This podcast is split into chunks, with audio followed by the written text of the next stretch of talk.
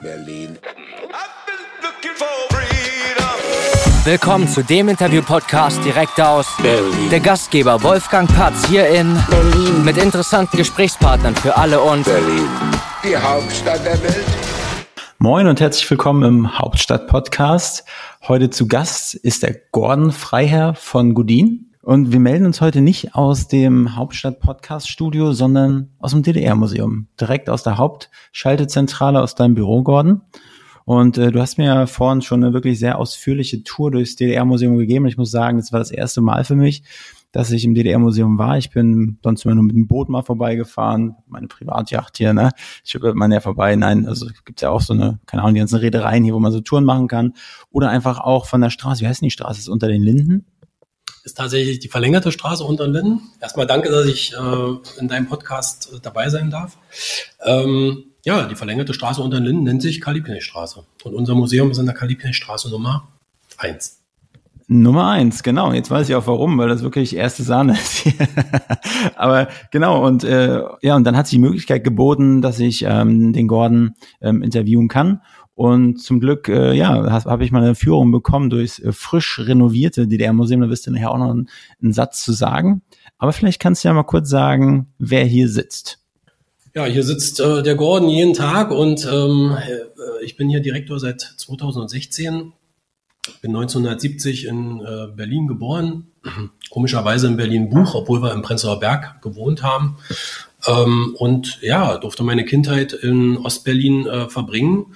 Ähm, bin dort zur Schule gegangen, habe dort einen Beruf erlernt, äh, war bei der Armee, ähm, habe dann die Wende miterlebt und ähm, ähm, ja, konnte also die friedliche Revolution tatsächlich nicht verfolgen, weil ich bei der äh, Nationalen Volksarmee zu der Zeit war. Und bin dann über mehrere Stationen, ähm, 20 Jahre in der Hotellerie tätig gewesen. Ähm, man sagt immer so schön vom Tellerwäscher zum Millionär. Nee, so, so weit ging es nicht. Ähm, aber ich habe äh, viele Positionen in der Hotellerie bekleidet, unter anderem eben auch ähm, stark in der Reservierung gearbeitet, äh, stark am Hotelempfang gearbeitet und bin dann ähm, zuletzt äh, knapp zehn Jahre in München tätig gewesen, bevor ich für die Aufgabe hier nach Berlin zurückkam, 2016, und wir damals dann gleich gestartet sind äh, mit dem Ausbau des dritten Teils in unserem äh, Museum. Dort befand sich früher ein Restaurant und ein, eine Küche, äh, die sogenannte Domklause.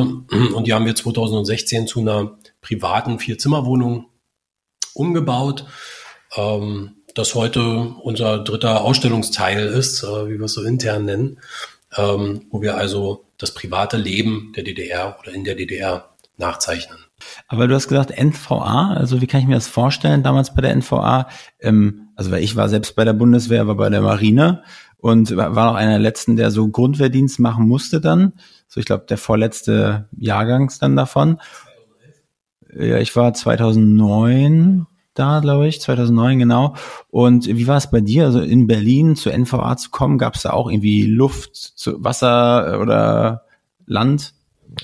Ja, also bei der NVA gab es alles bis auf U-Boote. Es gab keine atomaren Waffen, die sozusagen die, die NVA äh, äh, betreut oder bedient hat. Ähm, es gab eine äh, Raketeneinheit, aber auch Raketen äh, konnten aufgrund der Größe der DDR äh, dort nicht abgeschossen werden.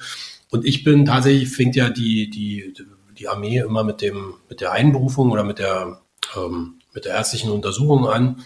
Und die habe ich auch in Prenzlauer Berg gemacht. Und äh, da stand natürlich die Frage, ob ich an der Mauer, innerdeutsch oder Berliner Mauer, äh, innerdeutsche Grenze oder Berliner Mauer irgendwie meinen Dienst tätigen will. Und ich ganz klar gesagt habe, nee, ich bin Berliner, ich muss das nicht und ich will es auch nicht. War auch meine Überzeugung damals. Ähm, und von daher bin ich nicht äh, an die deutsche Grenze gekommen, sondern habe in Neubrandenburg, Burg Stargard, ähm, mein äh, Grundwehrdienst und meine zwölf Monate, weil die wurden dann verkürzt von 18 auf zwölf Monate durch die politische Wende und durch den Mauerfall, ähm, habe dann da meine Zeit zum Schluss abgesessen. Aber klar, die ersten sieben, acht Monate auch wirklich Dienst äh, getan und war Militärkraftfahrer für eine Nachrichteneinheit, Troposphärenfunk. Und äh, in welchem Stadtteil bist du geboren und wo bist du aufgewachsen? War das in Prenzlberg? Also ich bin in Prenzlauer Berg äh, aufgewachsen, ähm, auch wirklich bis zum bis zur Armeezeit, bis ich dann meine eigene Wohnung hatte. Aber ähm, genau, bin in der Dunkerstraße zur Schule gegangen, äh, heutiges ähm, Schliemann-Gymnasium, war damals die Dr. Theodor Neubauer Oberschule. Und äh, vielleicht kennt der ein oder andere den Dunkerclub in Berlin. Das war unser Milchhäuschen früher, wo es noch keine Disco gab oder keinen Jugendclub gab. Und da bin ich ähm, zehn Jahre zur Schule gegangen. Ja, so da der Dunkerkiez äh, ist, ist auf jeden Fall einer meiner Lieblingsbereiche, auch im Prenzlberg, auch da mit dem Helmholtzplatz, der dann ja angrenzt. Das ist schon eine schöne Gegend, ne? aber ich frage mich mal, wie das, ja, ja, wie das früher wohl ausgesehen haben mag. Ja, tatsächlich, wir haben von 70 bis 74 habe ich mit meinen Eltern in der Lüchnerstraße äh, gewohnt und äh, wir haben dort eine 17 Quadratmeter Wohnung zu dritt äh, bewohnt. Kann man sich also gar nicht mehr vorstellen. Man kam also in die Küche rein in die Wohnung und ging dann weiter ins Wohnzimmer und das war's. Toilette eine halbe Treppe tiefer, die man sich dann äh, auch mit den Nachbarn teilen musste. Ähm, nebenan äh, war wirklich noch ein äh, Haus, was komplett in sich zusammengefallen war, was ewig als Ruine. Ähm, da hat sich auch niemand drum gekümmert. Wir als Kinder haben natürlich auch in Ruinen gespielt. Prenzlauer Berg war dafür ja durchaus typisch. Ähm, wenn man Bilder, Filme aus Westberlin sieht, aus den 70er Jahren, war es auch in Westberlin nicht viel anders. Berlin war sehr, sehr grau, vom Krieg nach wie vor zerstört. Der Krieg war gerade mal 25 Jahre her. Also ähm, und die Wohnsituation der Menschen war extrem bescheiden äh, im Vergleich zu heute. Das darf man nicht vergessen. Die DDR hat natürlich die Mieten stark subventioniert, was dazu beigetragen hat, dass an den Häusern nichts gemacht wurde. Ähm, also man musste immer froh sein, dass man irgendwie ähm, halbwegs dichtes, äh, eine dichte Wohnung hatte, wo es nicht reingeregnet hat, wo die Fenster auch gehalten haben, möglichst. Ähm, vieles hat man auch so in Eigenarbeit dann machen müssen, ne, wenn man sich da eine Dusche eingebaut hat. Oder äh, wir haben jetzt äh, vor vor einem Dreivierteljahr im Harz eine, eine Spülwanne ähm, abgeholt. Also das war eine Badewanne, die man unter der Spüle hatte, die man so ausziehen konnte. Also es gab ganz fantastische Ideen, auch platzsparend äh, irgendwie sein Zuhause in ein Luxuszuhause zu verwandeln. Für damalige Verhältnisse. Ja, auf jeden Fall unvorstellbar. Also ich, als ich 2010 nach Berlin gekommen bin, da war, glaube ich, so gerade die Phase, jedenfalls habe ich das äh, gelesen online, ähm, dass Prenzlauer Berg gerade so zum hippen Bezirk wurde, dass die Mieten in die Höhe geschossen sind. Äh, und ja, jetzt ist Prenzlauer Berg wird irgendwie, wie sagt man, die, die Cappuccino-Mütter oder Latte Macchiato-Mütter, die da rumschieben. Ja, also auch keine Mütter mehr, die sich um Kinder kümmern müssen. Ja, das, das ändert sich ja stark. Ähm, ein gutes Beispiel ist natürlich auch Friedrichshain, ja, wo äh, jetzt die Anwohnerbeschwerden zunehmen ähm, aufgrund der Lautstärke, aber die sind vor 20 Jahren dorthin gezogen, genau deswegen. Ja. Also man merkt, diese Problematik der Gentrifizierung ist zum einen da, zum anderen aber eben auch, dass sich Berlin so schnell wandelt, dass oftmals die Einwohnerschaft gar nicht mitkommt, ja, mit der Entwicklung und dass das natürlich dann auch zu Herausforderungen führt. Ähm, ja, das zeigt, äh, das zeigen Bezirke wie, wie Prenzlauer Berg oder äh, Friedrichshain. Ja, fragt man sich so manchmal, wo die ganzen Alten sind. Ne? Also trauen die sich einfach nicht mehr auf die Straße, weil es alles zu schnell, zu laut, zu bunt ist. Also da werden sicherlich auch alte Menschen wohnen oder ältere Menschen. Ich frage mich immer nur, wo sind denn die alle? Naja, ähm, da gibt's ja auch viele Überlegungen, wie wir alt werden wollen. Ja, und ähm, das betreute Wohnen, wo man in der Gemeinschaft äh, wohnt, gibt es ja sehr, sehr häufig, äh, glaube ich, auch gut gemanagt mittlerweile. Aber ja, die, die alleine zu Hause wohnen, ähm, ich glaube, Corona hat denen auch nicht geholfen. Die vereinsamen natürlich, sind sozial, wenn sie sozial nicht gut viele Freunde haben, dann fällt es denen natürlich auch schwer rauszugehen, andere Menschen zu sprechen, einfach sozialen Umgang zu haben, wenn es die Treffpunkte nicht gibt. Und dieses organisierte, ja, das gibt es eben so nicht mehr, ja, oder, oder schwieriger, oder es wird nicht angenommen, kann natürlich auch sein. Viele begeben sich natürlich auch freiwillig in so eine äh, soziale mh, hm, ja, Gefängnis ähm, und, und, und bleiben zu Hause, weil sie sich gar nicht mehr raus trauen, womöglich. Ja. Also sehr, sehr tragisch auf jeden Fall. Ja, Gordon, äh, vielen lieben Dank erstmal für den kleinen Exkurs hier, auch in deine, in deine frühe Vergangenheit, nee, deine, wie sagt man frühe Vergangenheit, ne? Frühe Vergangenheit? Boah, später? okay, aber was gefällt dir an Berlin? Ich meine, du als Berliner jetzt Geschäftsführer äh, des DDR-Museums, wenn du du äh, transportierst ja auch die Berliner Geschichte nach außen und mit dem DDR-Museum, du hast selber im Vorgespräch gesagt, du sehr geschichtsinteressiert bist, aber was interessiert dich oder was magst du ganz persönlich an Berlin? Also ich mag natürlich als Berliner, dass man sich hier nie eine Platte machen muss, wie man rausgeht am Abend. Ja, also in München war das schon eher, ja, man muss sich mal schick anziehen, wenn man essen geht und so. Man, wir haben auch ein bisschen außerhalb von München gewohnt. Da wurde schon auch geschaut, äh, was hat man, was stellt man da, wie ist man gesellschaftlich. Das spielt in Berlin erstmal keine Rolle. Ja, also ist zumindest mein Gefühl, dass man hier immer angenommen wird, ähm, sei es, wenn man jetzt auf eine Party kommt und da sind irgendwie ähm, welche, die zugezogen sind oder die man noch nicht kennt. Man kommt relativ schnell ins Gespräch. Berlin bietet, glaube ich, dafür eine super Basis, ähm, nicht drüber nachdenken zu müssen, wie man verkörpert oder wer man ist. Man ist so, wie man ist und kann auch so sein.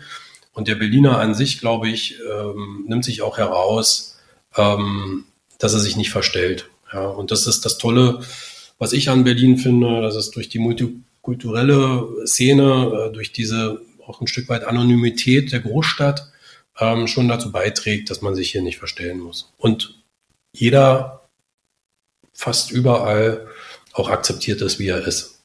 Ja. Was gefällt dir nicht an Berlin? Ja, mir gefallen so einige Entwicklungen nicht, ne? aber das sind so die gesellschaftspolitischen Entwicklungen, die äh, wahrscheinlich auch jede größere Stadt mit sich äh, trägt. Und die Entwicklung Berlin, Berlins war natürlich wahnsinnig rasant in den letzten 30 Jahren. Die war vorher, glaube ich, schon auch rasant. Ähm, auch in Ostberlin tatsächlich rasant. Man braucht sich nur den Alexanderplatz angucken. Ähm, die ähm, Karl-Marx-Allee, äh, Frankfurter Allee äh, kann man sich angucken. Ja, auch die hat ja eine rasante Entwicklung gehabt und ähm, vollführt die bis heute. Ähm, also das ist so das, wo man, wo man immer draufschauen muss und sagen muss, ähm, kommen die Menschen da noch mit? Ja, du hast die alten Menschen oder älteren Menschen angesprochen. Ähm, da gehe ich jetzt auch so langsam hin. Ja, da muss man sich natürlich gut überlegen, will man in der Stadt bleiben, wo will man bleiben, will man im Hotspot wohnen. Ähm, hier wohnen auch am Alex noch viele ältere Menschen. Ich weiß nicht, wenn die vor der für die Tür gehen, ähm, welchen Schrecken die jeden Tag irgendwie mit sich vollführen müssen, da rauszugehen, ja, weil teilweise natürlich auch Kriminalität ein Thema ist, Drogen sind hier ein Thema. Ähm, der Alexanderplatz sieht zwar von oben und von Weitem sehr, sehr schön aus, aber er birgt so kleine Problematiken, die natürlich auch äh, jedem bekannt sind, der sich ein bisschen damit befasst. Ja, oder die haben ein Dauerticket fürs, fürs DDR-Museum und dann fliegen jeden Tag immer wieder in die, die alte Zeit. Naja, das äh, hoffe ich nicht, weil so nostalgisch ist unser Museum Gott sei Dank nicht, ähm, dass sich hier ein ehemaliger Ostdeutscher irgendwie verstecken muss. Aber ihr habt ein schönes Kinderzimmer, ihr habt eine schöne Küche, Wohnzimmer, also man kann sich da, glaube ich, schon auch mal verlieren für einen Tag. Oder? Einen halben. Ja, also ich habe auch äh, wirklich tolle Führungen schon äh, hier gemacht, äh, wo sich am Ende der Führung die Familie selber unterhalten hat, äh, wo man gar nicht mehr führen musste. Ja, wenn mehrere Generationen zusammen sind und die sich gegeneinander gegenseitig austauschen äh, zu ihren Erfahrungen zum Thema DDR, ist das super spannend ähm, zu beobachten und ähm, das ist ganz, ganz toll. Auch meine Mutter war schon mehrfach im DDR-Museum und ähm, findet immer mal hier und da auch eine, eine Kritik. Ähm, aber das ist, ähm, das gehört auch dazu. Was sind so deine Lieblingsorte in Berlin? Also auf jeden Fall DDR-Museum könnte ich mir ganz gut vorstellen. Aber so Dinge, die man in Berlin gesehen haben sollte, die dir ganz persönlich gut gefallen. Also erstmal liebe ich hier in Mitte zu arbeiten. Also äh, in der Nähe der Museumsinsel am, am Alexanderplatz, ähm, der Weg vom, vom ähm, zum Schauspielhaus. Ähm, das ist einfach toll, hier in Mitte zu arbeiten. Aber ähm, ich wohne mittlerweile in Karlshorst. Ich habe zwei Söhne, die sind äh, 18 und 11. Ähm, das ist dort sehr, sehr grün und ähm, ich fahre sehr, sehr gerne Fahrrad mit meiner Frau ein bisschen gemütlicher am Sonntag, aber äh, wenn ich alleine unterwegs bin, auch ein bisschen sportlicher. Und ich finde es natürlich äh, ganz toll, dass Berlin so unterschiedlich ist. Also auch, ähm, ich war letztens, ähm, bin ich einmal quer durch, durch Berlin gefahren und man, man sieht so viel auch an äh, alten, unzerstörten Dingen, ähm, die also lange vor dem Zweiten Weltkrieg äh, Berlin ausgezeichnet haben. Äh, Gründerzeithäuser mit, äh, mit tollen Balkonen, mit einer tollen Architektur, tolle Villen, ähm, tolle Grundstücke, ja, riesengroß. Ähm, und man sieht aber eben auch, äh, dass Berlin mittlerweile im, in den Arbeitervierteln äh, ganz tolles Mikroleben hat ähm, viel urbanes Leben mit unterschiedlichen Nationalitäten, mit ganz, also Berlin zeichnet sich ja auch durch die unterschiedliche Kulinarik der einzelnen äh, Bewohner aus. Also ich finde es ähm, sehr, sehr abwechslungsreich und habe da gar keinen speziellen Ort. Aber wenn ich einen benennen müsste, würde ich sagen, der Weg einmal rund um den Mögelsee mit dem Fahrrad ist einfach genial, wenn man eine schöne Abwechslung hat. Äh, man hat ein bisschen Berge, man hat ein bisschen Wasser ähm, und kann es einfach genießen. Gibt es da nicht auch, wie heißt das, Klein Venedig oder sowas? Tatsächlich ja. Ähm, ein schönes, äh, ein schöner ist quasi der, der Ausfluss vom Müggelsee, der in Klein Venedig äh, mündet, äh, Hessenwinkel äh, mit äh, vielen kleinen Kanälen. Ähm, ja, ähnlich wie Venedig. Ja, ich bin auch schon einmal ähm, ja, rumgefahren und fand es auch ziemlich cool. Und vor allen Dingen die Gondoliere dort, die italienische Musik an jeder Ecke. Unbedingt. Nee, aber wir haben uns da auch schon mal so ein, so ein kleines äh, Führerschein freies Butterbrot ausgeliehen und äh, war ganz lustig, weil wir nicht durch jede Brücke durchgepasst haben und die Anwohner, die sagen ja nichts. Die Berliner sind ja da knallhart, die lassen einen da reinfahren in den Kanal und wissen genau, der kommt in drei Minuten wieder, weil er da nicht durch die Brücke passt. Also ganz lustig und äh, sehr, sehr schön. Gordon, vielen lieben Dank erstmal. Jetzt war, war sozusagen, machen wir die persönliche Gordon-Reise, ist jetzt erstmal ein, ein Strich hinter, ein Haken hinter. Jetzt gehen wir mal ein bisschen auf die Geschichte des DDR-Museums ein. Es würde mich mal interessieren, wie das DDR-Museum entstanden ist, wann es entstanden ist, warum es entstanden ist. Und vielleicht kannst du mal so die, die einzelnen Steps, so die Meilensteine vielleicht vom, vom DDR-Museum äh, mal so umreißen, hin zu Corona, ne, wo es vielleicht auch ein bisschen äh, ja, spaßig wurde, ist äh, falsch gesagt. Und äh, dann war es ja auch äh, im Dezember letzten Jahres in den Schlagzeilen. Ähm, ja, vielleicht kannst du da einfach mich mal mitnehmen auf die Reise. Ja, wie viel Zeit haben wir? Drei Stunden. Also, also es fing alles äh, 2005 an, als ähm, Peter Genzelmann hier äh, nach Berlin äh, kam und eigentlich nicht zum Thema DDR fand. Ähm, es gab am Ostbahnhof äh, dieses Ostel, ein DDR nachahmendes Hotel äh, mit einer mit einem Restaurant der Volkskammer und es gab eine Musterwohnung in Hohenschönhausen, aber viel mehr gab es zu der DDR an sich nicht. Und seine Idee war eben, eine kleine Sammlung aufzubauen oder anfänglich klein und daraus ein Museum entstehen zu lassen. Und er hat das Glück gehabt, hier am, an der Museumsinsel eben einen Raum zu finden, der ähm, eine Lounge war vom ähm, damaligen oder vom jetzigen auch Redison Hotel und äh, konnte die anmieten und hat dann auf 330 Quadratmetern den ersten Teil des DDR-Museums eröffnet. Ähm, 2006 im Sommer am 14. Juli und hat dann dort ähm, äh, relativ schnell gemerkt, dass das als privates Museum gut zu führen ist und ähm, dass das auch ähm, äh, von, der, von der Besucherschaft Berlins äh, total angenommen wird. Ja, und dass auch die nach der DDR suchen. Ja. Ob es jetzt ähm, äh, wer da genau die Zielgruppe war, war, glaube ich, gar nicht so klar. Ja, mittlerweile haben wir ähm, vor Corona so 70, 30 gehabt, äh, 70 Prozent ausländische Touristen und 30 Prozent in, inländische äh, Besucher Berlins, die in unser Museum gekommen sind. Jetzt hat sich das so ein bisschen bei 50, 50 eingependelt nach Corona. Ähm, und dann hat man relativ schnell 2010 die zweite Fläche eröffnet. Mm, das ist der Teil Partei und Staat, den ich äh, dir gezeigt habe. Ähm, und 2010 kam dann auch das Restaurant, die Domklause dazu, ähm, was vorher das Nudelkitchen war mit, dem, mit der Küche, mit der zugehörigen. Und äh, wir haben dann 2016 dort ein, eine komplette WBS 70 Wohnung installiert, um das private Leben in der DDR nachzustellen. Es gab vorher schon eine Wohnung, da wo heute der Kindergarten ist. Aber ähm, wir haben das sehr viel größer und nochmal auch ins, von der Inszenierung her äh, sehr viel mehr eingehend auf die Vater, Mutter, Kinder, äh, aufs Kinderzimmer, auf das Elternschlafzimmer, auf das Thema Sexualität, Mode. Das war vorher nicht ganz so ausgeweitet auf die 360 Grad des privaten Lebens. 2016 haben wir die Wohnung eröffnet und haben wirklich in der Zeit bis 2019, ähm, zwischen 2010 und 2019, jedes Jahr über eine halbe Million Besucher, also wirklich auch, kann man sich ausrechnen, 1500 Besucher so am Tag. Und dann kam Corona. Ich weiß noch, dass wir am 15. März dann schließen mussten, 2020. Und ähm, ja, gedacht haben, okay, das geht ja wieder vorbei. Ja, dann hatten wir sieben Wochen zu, haben dann wieder eröffnet und dann kam der sogenannte Wellenbrecher am Ende des Jahres, der äh, dann dazu beitrug, dass wir sieben Monate geschlossen haben. Jetzt hat es den ganzen Tourismus in Berlin und in Deutschland auch betroffen und Welt, war ja eine weltweite Pandemie.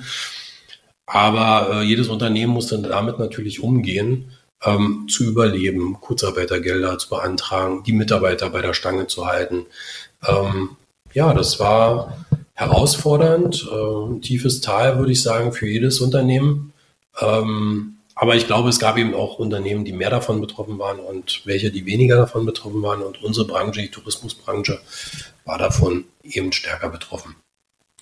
Reiseeinschränkungen und so weiter. Und wie habt ihr das Ganze gemanagt? Also musstet, also ja, Kurzarbeitergeld, aber ich sag mal, da sind ja extreme Umsatzeinbußen, wenn man sich das ausrechnet, ne? 500.000 Besucher pro Jahr, wenn man sich das mal in Dreisatz umrechnet, dann kann sich ja jeder erklären, dass es ja irgendwie fast so Millionenbeträge dann sind, ne? Und wie es da geht. Wie habt ihr das gewuppt? Ja, wir haben das Glück, ähm, äh, dass wir sehr unternehmensstarke Gesellschafter haben, die breit aufgestellt sind, die nicht nur im Tourismus äh, tätig sind. Und das verhilft natürlich dazu, dass man tatsächlich ähm, äh, da Unterstützung auch aus den anderen Firmen bekommt. Ähm, dass man äh, das natürlich auch, man muss es natürlich auch managen, ja, man muss Kurzarbeitergeld beantragen, man muss sich darum kümmern. Ähm, und das Allerwichtigste, weil sonst kann man ein Museum nicht wieder öffnen, man muss die Mitarbeiter wirklich ähm, äh, dazu anhalten, dabei zu bleiben, ja, und sich nicht was anderes zu suchen. Ähm, und das schafft man eben nur, indem man sie auch bezahlt, pünktlich bezahlt ähm, äh, und sie äh, möglichst ähm, regelmäßig abholt für die Herausforderungen, die man dann gerade hat. Also wenn man schon seit drei Monaten geschlossen ist und dann ähm, erzählt, na, wir eröffnen aber bald wieder. Und wenn wir eröffnen, dann müsst ihr am Start sein und dann wollen wir wieder 100 Prozent geben. Also das sind ja dann auch sehr, sehr schwierige Themen, weil man natürlich immer ein bisschen Guessing betreibt als Unternehmer. Ne? Man will oder als Direktor, man will immer, ähm, man muss immer Positivität ausstrahlen, man muss sie immer wieder mitreißen und sagen, es, wenn wir eröffnen, wir sind das Erste, was auch wieder funktioniert in dieser Stadt. Ja, und ähm, die Realität hat es dann auch bewiesen, aber es ist äh, Kraft, Anstrengung pur, muss man einfach so sagen. Was mir gar nicht so bewusst war, ist, dass das Museum ja eines der, also es ist ja eher selten, dass ein Museum privat betrieben ist, ne?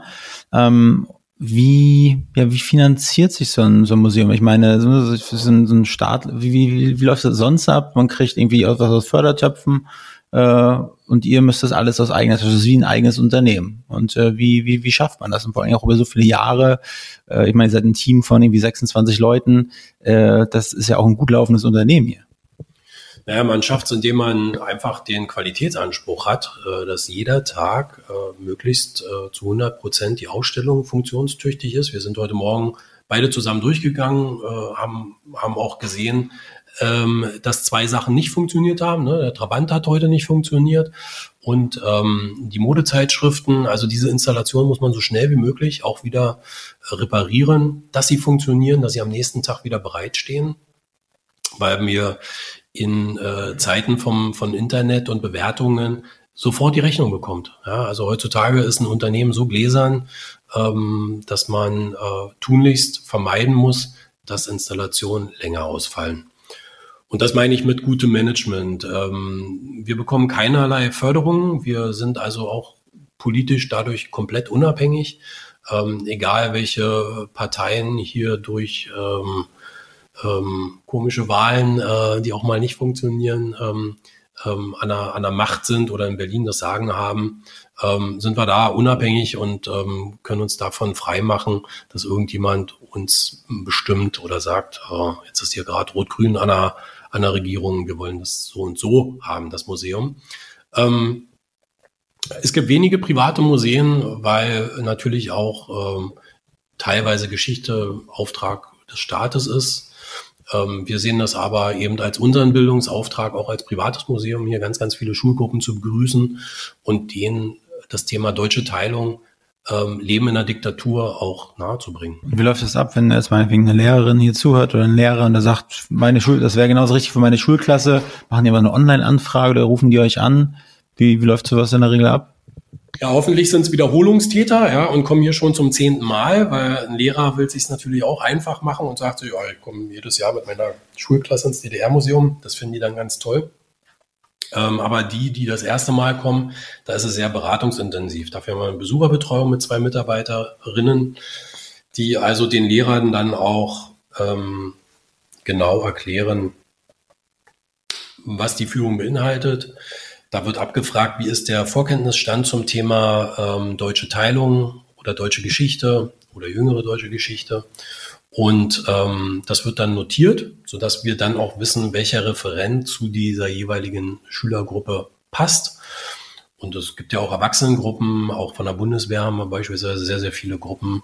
Freuen sich immer äh, die Damen bei uns an der Kasse, äh, wenn da die von der Bundesmarine kommen in ihren schicken äh, Uniformen. Ähm, also ganz unterschiedliche Zielgruppen, die also hierher kommen, um zum Thema deutsche Teilung aufgeklärt zu werden.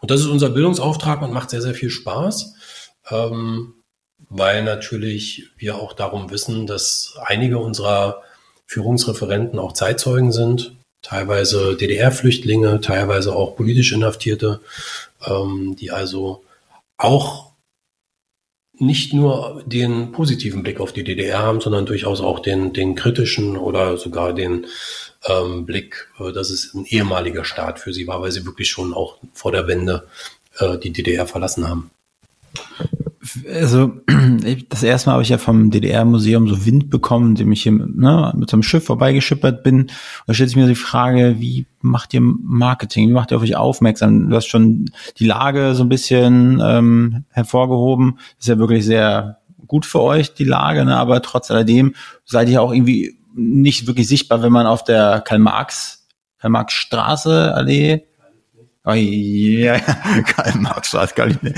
Okay, wenn ihr an der Karl-Liebknecht-Straße hier seid, genau, ist ja trotzdem ein bisschen versteckt, ne? Wie macht man auf sich aufmerksam? Ganz klassisch irgendwie in so Touristenführern oder seid ihr bei Get Your Guide drin oder wie, wie, wie läuft sowas?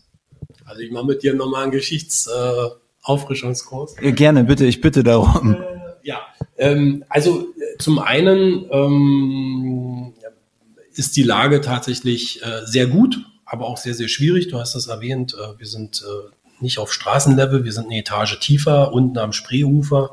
Das ist schwer zu finden für Besucher, die Berlin nicht kennen.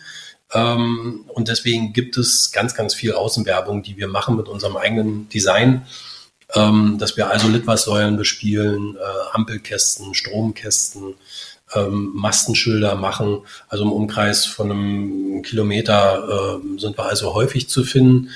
Wir haben, äh, solange die äh, Deutsche Bahn auch die S-Bahn-Werbung zugelassen hat, zwei komplette S-Bahn-Züge mit DDR-Museum Außenwerbung äh, fahren lassen. Ähm, wir haben beklebte Innenflächen in S-Bahn. Wir haben die äh, Rückflächen von Bussen äh, beklebt. Ähm, und das ist natürlich ein Marketing, was sehr auf den Berliner Berlin-Besucher abzielt, ganz klar. Und ich bin auch im äh, Vorstand vom Interessensverband touristischer Attraktionen, wo wir uns natürlich auch innerhalb der touristischen Attraktionen Berlin, sei es Theater, sei es ähm, Kinos, äh, andere Ausstellungen, ähm, andere Museen, äh, sehr untereinander auch informieren und absprechen, was jetzt gerade ähm, wirkt man versucht ja im Marketing immer so dieses Prinzip Gießkanne zu vermeiden. Ja, auch du hast deine Zielgruppe, genauso wie, wie das DDR-Museum seine Zielgruppe hat. Und wir versuchen eben sehr auf diese Zielgruppe einzugehen, da zu sein, wo der Berlin-Besucher ankommt. Das heißt, bei Bus, Bahn, Flugzeug, BER, also ZOP am, am ähm, Messegelände, ähm, Hauptbahnhof, Ostbahnhof. Also da versuchen wir den Besucher sozusagen abzuholen für unser Museum. Hotels nicht zu vergessen, ähm, Hostels auch.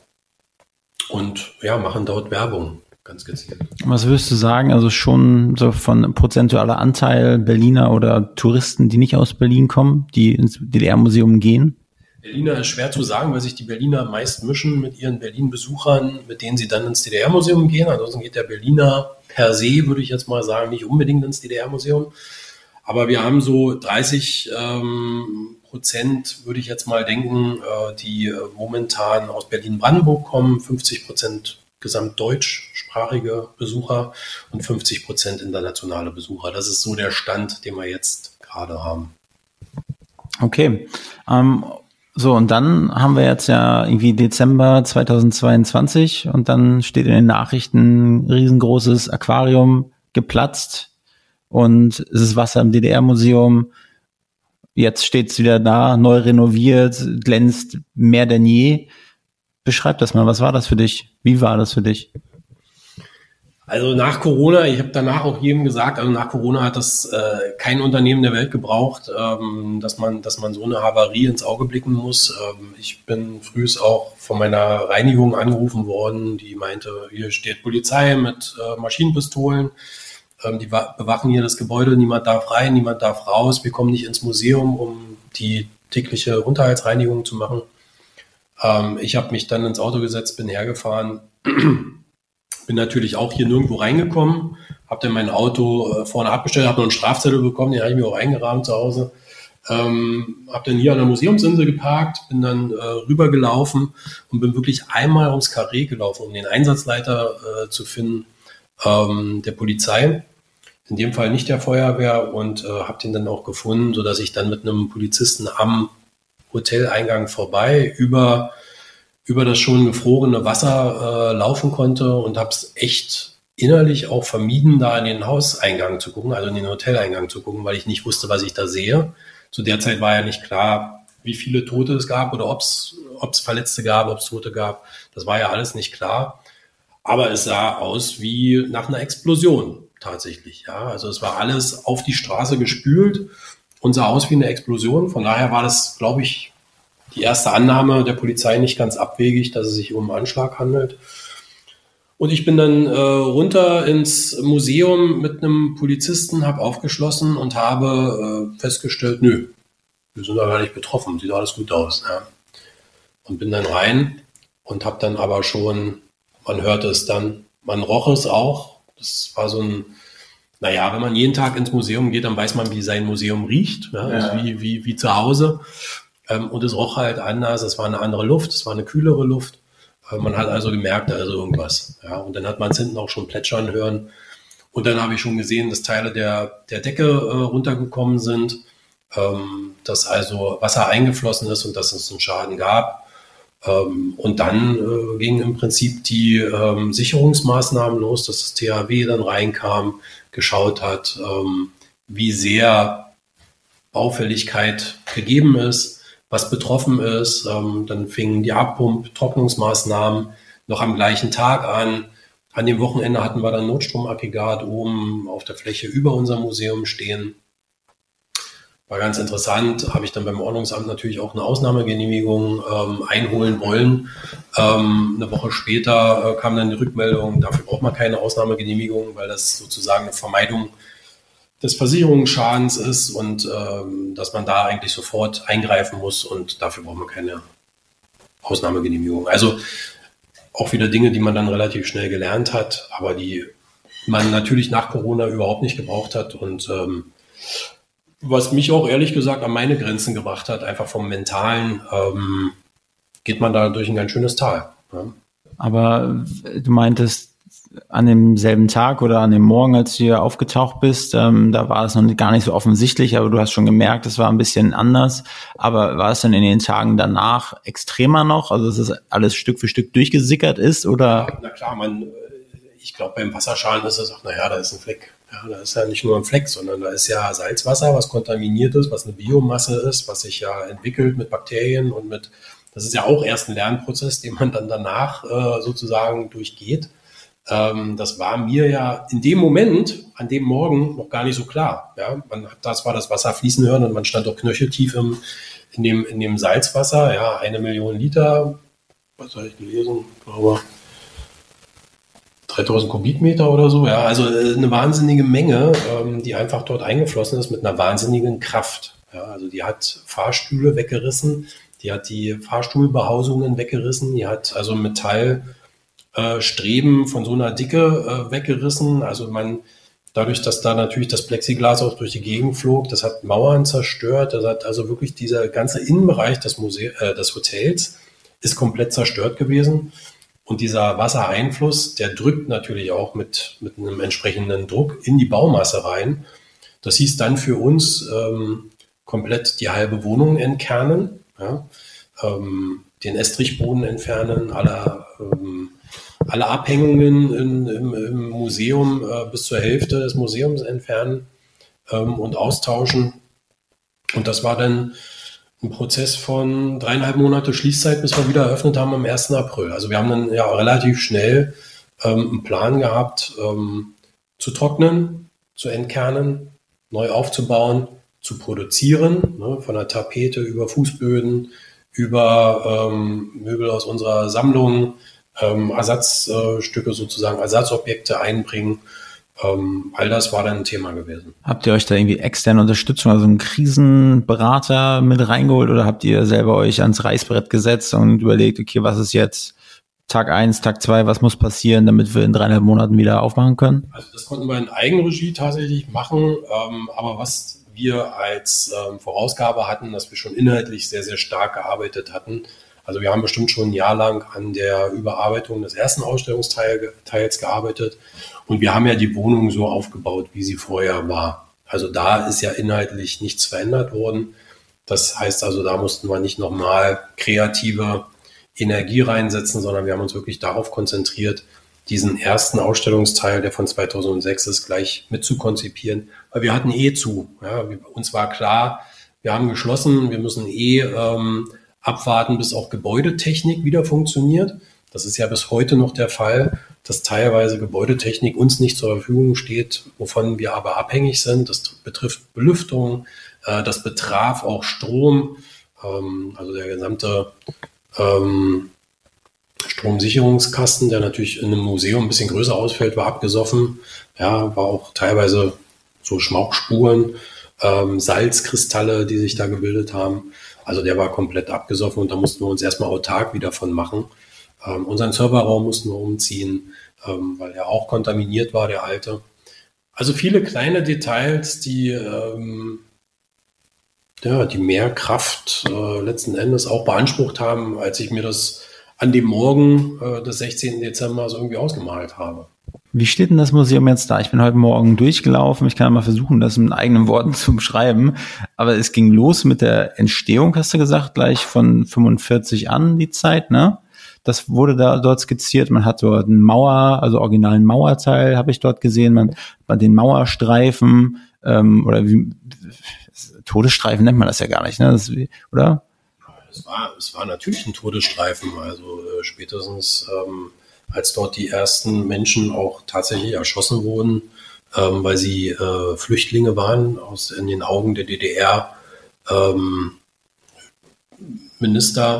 ähm, und der Grenztruppen auch, ähm, die natürlich die Befehle ausgeführt haben oder die Anweisungen, äh, war das auch ein Todesstreifen, klar. Ja, und dann äh, hast, es gibt ja so eine große Landkarte. Du hast gesagt, das sind die Transitwege, ne? dass man Leuten zeigt, äh, wie Berliner, also Ostberliner oder nach äh, quasi nach Westberlin gekommen sind oder auch außenrum oder wie auch immer. Das wird da ziemlich deutlich dargestellt. Da habt ihr einen Trabi, einen Trabant, der mit dem Fraunhofer Institut gemeinsam entwickelt wurde, der so beweglich ist, oder?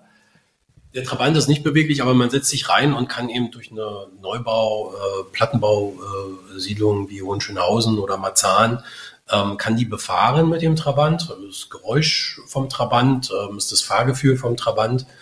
Und ähm, das ist tatsächlich mit äh, dem Fraunhofer Institut entwickelt worden, dass man interaktiv äh, durch so eine Plattenbausiedlung fährt und so ein bisschen das Gefühl hat, ja, man ist, äh, man ist tatsächlich ähm, wieder in der DDR. So, und dann bin ich da weitergelaufen, dann gab es wie so eine Art kleines Rundell, wo so, so ähm, ja, Geschichtsbereich aufgebaut wurde. Das war, glaube ich, fünf Teile, ne? Ähm oh Gott, jetzt kriege ich die nicht mehr alle zusammen. Ja, ja, wir, wir, zeigen dort die DDR im, in einem Relief, ähm, wo man auch ein bisschen nachvollziehen kann, was waren die Bezirksstädte.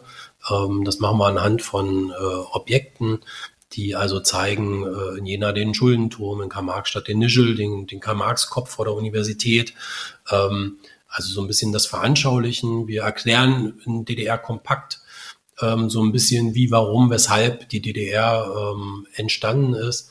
Wir erklären Begrifflichkeiten, ne? also Sozialistische Einheitspartei Deutschlands. Klar, da steckt das Wort Partei drin, da kann 15-, 16-Jähriger heute durchaus was mit anfangen, was eine Partei ist. Aber wir erklären das auch tatsächlich, wie ist die entstanden, ne, aus einem Zusammenschluss von SPD und KPD. Ähm, wie ist die DDR entstanden? Also all das wird ein bisschen mehr für die, ich würde mal sagen, im Gegensatz zu vorher wird es mehr in die Tiefe aufbereitet, äh, um der neuen Generation auch zu sagen, was die DDR war. Weil die kann mit DDR nichts mehr anfangen. Ne? Das ist eine Weile her. Ähm, die Hälfte meines Lebens ist das her und das ist schon eine ganz schön lange Zeit. Ja, und dann äh, ist da ein, ein Raum, wie so eine Gefängniszelle ähm, ausgesehen hat in, in bei der also, was war das bei der, bei der Stasi? Ja, von der, von der Stasi, genau. Sah eigentlich recht komfortabel aus, quasi vom, äh, ja, Redison Blue oder so. Und schöne Präsidentensuite, so sah es aus, ne? Nein, ganz ehrlich. Genau, also tatsächlich ähm, äh, ist da natürlich auch der, der ernste Hintergrund, dass gerade politische Häftlinge ähm, bei der Staatssicherheit äh, saßen ohne Anklage.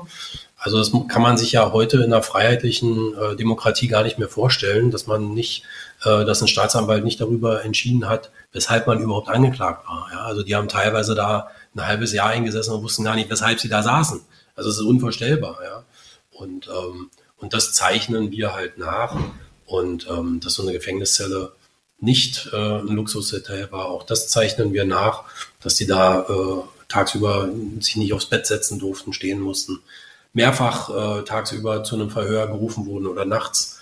Ähm, tagelang äh, bei, bei vollem Licht äh, dort in der Zelle zugebracht haben. Also es ist schon, wir versuchen schon auch die ähm, schwarzen oder dunklen Seiten äh, der DDR aufzuzeigen und sehr deutlich zu machen, dass es ähm, gerade für die, die nicht mit dem System konform gegangen sind, ähm, ein hartes äh, Brot war.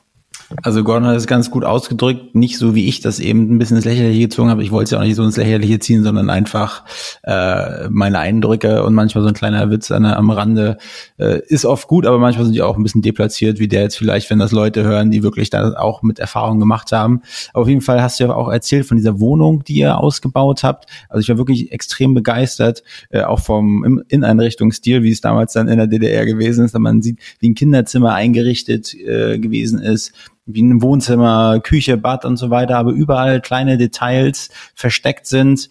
Äh, wenn man einen Schrank öffnet, auf einmal ist da ein Bildschirm und es, äh, ja, es geht Geschichte los und überall wirklich kleine, klitzkleine äh, Details versteckt. Und ich kann jeden nur wärmstens ans Herz legen, sich mal das äh, DDR-Museum anzuschauen, sich wirklich auch die Zeit zu nehmen und einfach mal jede Schranktür zu öffnen und überall raufzudrücken auf jeden Knopf. Denn ich muss sagen, es ist wahrscheinlich fast überall hinter jedem Knopf irgendwas versteckt, was man so nicht erwartet hat. Also in diesem Sinne, check das auf jeden Fall aus. Dann hast du noch äh, einen Konferenzraum gezeigt, den man also an alle ähm, Leute da draußen, die vielleicht mal interessiert sind, an eine, eine, einen Konferenzraum, der zusammen, äh, also mit dem DDR-Museum zusammenhängt. Ich konnte nur von draußen so ein bisschen reinspähen. Ist der auch so im DDR-Stil so ein bisschen? Ähm, nee, ich würde eher sagen, der ist äh, im seriösen Stil eines modernen Besucherzentrums, eines Museums gehalten. Ähm, aber es ist ein moderner Tagungsraum, der alle technischen äh, Möglichkeiten bietet, Verdunklung, Beamer, ähm, ein Rednerpult mit Laptop, äh, mit einer Lautsprecheranlage. Wir machen dort unsere eigenen Veranstaltungen zum Thema DDR, Buchvorlesungen, politische Diskussionen. Ähm, äh, wir hatten noch eine Veranstaltung zur RAF. Wir machen viele Kooperationsveranstaltungen mit anderen Institutionen. Ähm, wir eröffnen am 25. Oktober beispielsweise Bruderland Sowjetunion, eine Sonderausstellung zusammen mit dem Museum Karlshorst, ähm, wo die Kapitulation übrigens 1945 äh, unterschrieben wurde, am 8. Mai oder nach Moskauer Zeit 9. Mai. Ähm, Also wir äh, nutzen dieses, diesen Konferenzraum für unsere eigenen Dinge, aber der ist auch anmietbar für sämtliche Firmen Berlins, die einfach im Stadtzentrum einen schönen Tagungsraum nutzen. Wie viele Leute finden da Platz? Ähm, Theater, Kinobestuhlung bis ähm, 120 Personen, so U-Form 40, genau. Ja, das ist schon eine Menge. Also, äh, wenn ihr da Bedarf habt, meldet euch gerne bei, bei Gordon und seinem Team. Gordon, vielen Dank für deine Zeit. Ich habe einen guten Eindruck bekommen, wie es hier so abgeht im DDR-Museum, was da auch für eine Maschinerie dahinter steckt. War auch, was ihr für Kopfschmerzen in den letzten Jahren hattet. Und umso mehr, also umso beeindruckender finde ich das, wie ihr jetzt dasteht und trotz alledem, dass ihr alle äh, den Kopf, natürlich dürft ihr nicht hängen lassen und jetzt ist ja irgendwie auch offensichtlich, also für Leute von außen alles wieder gut, ne? Aber natürlich äh, habt ihr eine ganz schön harte Zeit hinter euch. Von daher äh, alle, an alle Berliner, an alle Besucher, checkt das DDR-Museum mal aus. Und jetzt komme ich zu meiner letzten Frage, Gordon. Und zwar, wen du gerne als nächsten Gast hier im Podcast hören wollen würdest. Die, die Frage geht ja sicherlich dahin, äh, wem man Bekanntes kennt oder wer, wer sozusagen äh, was zu erzählen hat. Ja. Also ich kann nur meine Pressesprecherin Simone, hast du heute kennengelernt. Ich glaube, die wäre eine super geeignete Kandidatin, einfach weil sie auch viel zu erzählen hat. Ähm, viel zu erzählen kann man ja eigentlich auch nur, wenn man ein bisschen Lebenserfahrung hat. Ähm, oder wenn man ein ganz verrücktes ähm, jugendliches Kind ist, dann kann man sicherlich auch viel erzählen. Äh, aber ich könnte mir vorstellen, dass Simone da die richtige Partnerin für dich wäre. Alles klar, Simone. Einladung, Einladung geht raus mit der Brieftaube. Also Gordon, vielen lieben Dank äh, für die Führung, für deine Zeit. Und ja, ich wünsche euch alles Gute und wenn ich mal was für euch tun kann, sag gerne Bescheid. Danke dir, Wolfgang. Und ähm, ja, ich komme auf dich zurück. Wer weiß, was uns noch alles bevorsteht.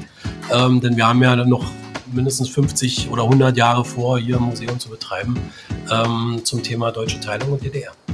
Also macht's gut da draußen. Ciao. Diese Folge wurde produziert von Next Gen Media, deiner Full-Service-Marketing-Agentur aus Berlin, die Hauptstadt der Welt.